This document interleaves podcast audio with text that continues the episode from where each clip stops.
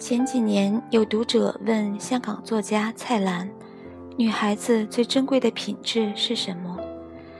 蔡澜回答的很简单：“贤淑调皮。”蔡先生对于女人的见解发表了很多，多到已经被人整理出了两本不大不小的小册子。我理解他这句话的意思是：可爱的女人不仅要待人柔和，而且要有幽默感。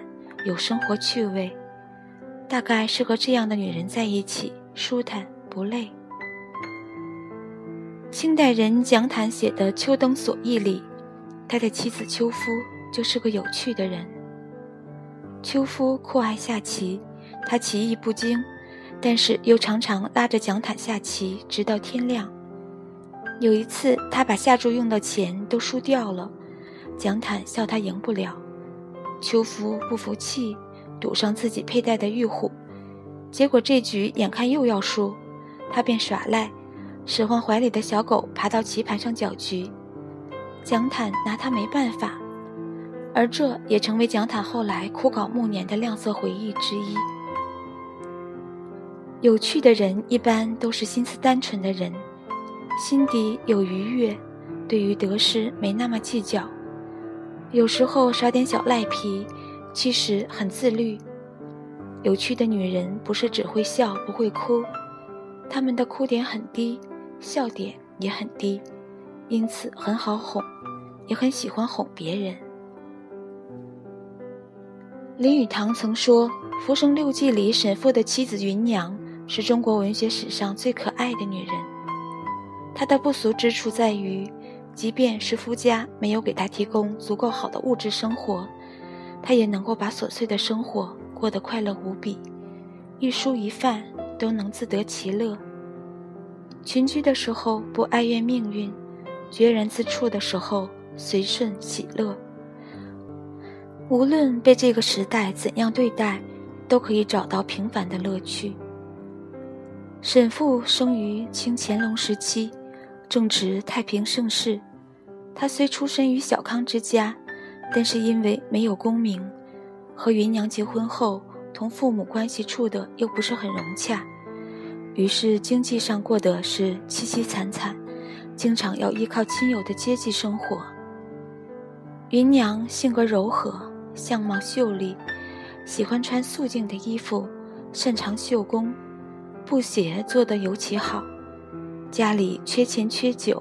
或者要报答别人恩情的时候，他就拿自己的手工出去卖，或者作为回报，回馈给别人。芸娘对于做饭有天分，给她几样寻常蔬菜，她一定可以做出不俗的口感。有一次，沈父插了一盆花，但是总觉得不够生动。芸娘看他苦恼，于是找来小蝴蝶和些许小昆虫。用细细的丝线缠绕在花木的茎干上，这神来一笔，见者无不称赞沈家的盆景有奇思妙想。芸娘守规矩，但不假正经，侍奉公婆是本分，外面的世界她也很好奇。有一年，她想去看庙会，可是碍于是女子，于是和夫君稍微一商量。瞒着婆婆，在家里偷摸把眉毛画粗，戴上帽子，微微露出鬓角，穿上夫君的衣服，扎紧腰带，脚踩实心的男士蝴蝶履，拉起沈父一起去逛庙会。有趣的女人是捕手，敏捷地捕捉着生活中的美。芸娘自然是一个有趣的姑娘。她的能力在于，她可以把最琐碎，乃至最落魄的生活过得生机盎然。尽管生活对她严厉，他依然勤快地捕捉着美好。这是中国古代诗人讲的趣。这个趣是宠辱不惊，是不以物喜，不以己悲，是虽在陋巷，人不堪其忧，亦不改其乐。心中有诗意，因此微笑；心怀有智慧，因此常感恩；胸中有大欢喜，故而从不怨天尤人。和这样的人在一起，不会害怕，每天醒来都像是新的，因为他们对于生活的热爱充沛了生命，就像是红酒注入了高脚杯，像是三毛一样。住在撒哈拉也可以把生活过得很好玩，于是我想与这样的人为伴，就算是身处黄沙漫天的沙漠，也不会觉得闷。就找个有趣的人白头偕老，然后把日子经营得红红火火。容貌总会改变，面颊不可避免要松弛，可是对于生活的趣味，则如同一技傍身，学习不来。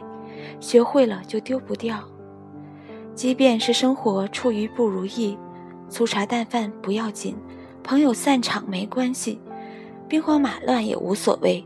和这样的人在一起，一盏红烛，一杯烧酒，可饮风霜，可温厚。这个世界上一切都会消失，脸蛋、胸脯、金钱、权势，唯有对于生活不计回报的热爱。不会糗坏。当人有趣时，世界也会帮他的。王小波说：“一辈子很长，要找个有趣的人在一起。”微斯人，午睡余归。